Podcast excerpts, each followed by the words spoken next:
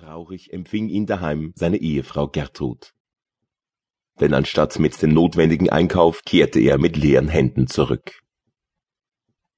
Eines Tages stand der Köhler wieder einmal vor seinem Meiler und starrte den rauchenden Kohlenhaufen an. Dabei bemerkte er gar nicht, dass sich ihm ein hochgewachsener, junkermäßig gekleideter Mann näherte. Als der Fremde dicht vor ihm stand, schrak er zusammen. Leonhard blickte in ein unheimliches, stark knochiges Gesicht, das einen mächtigen roten Knebelbart trug. Ein großer grauer Schlapphut mit einer roten Hahnenfeder saß auf dem Kopf des Mannes. Als er seinen grauen Mantel auseinanderschlug, wurden ein graues, faltiges Wams und Beinkleider von roter Farbe sichtbar.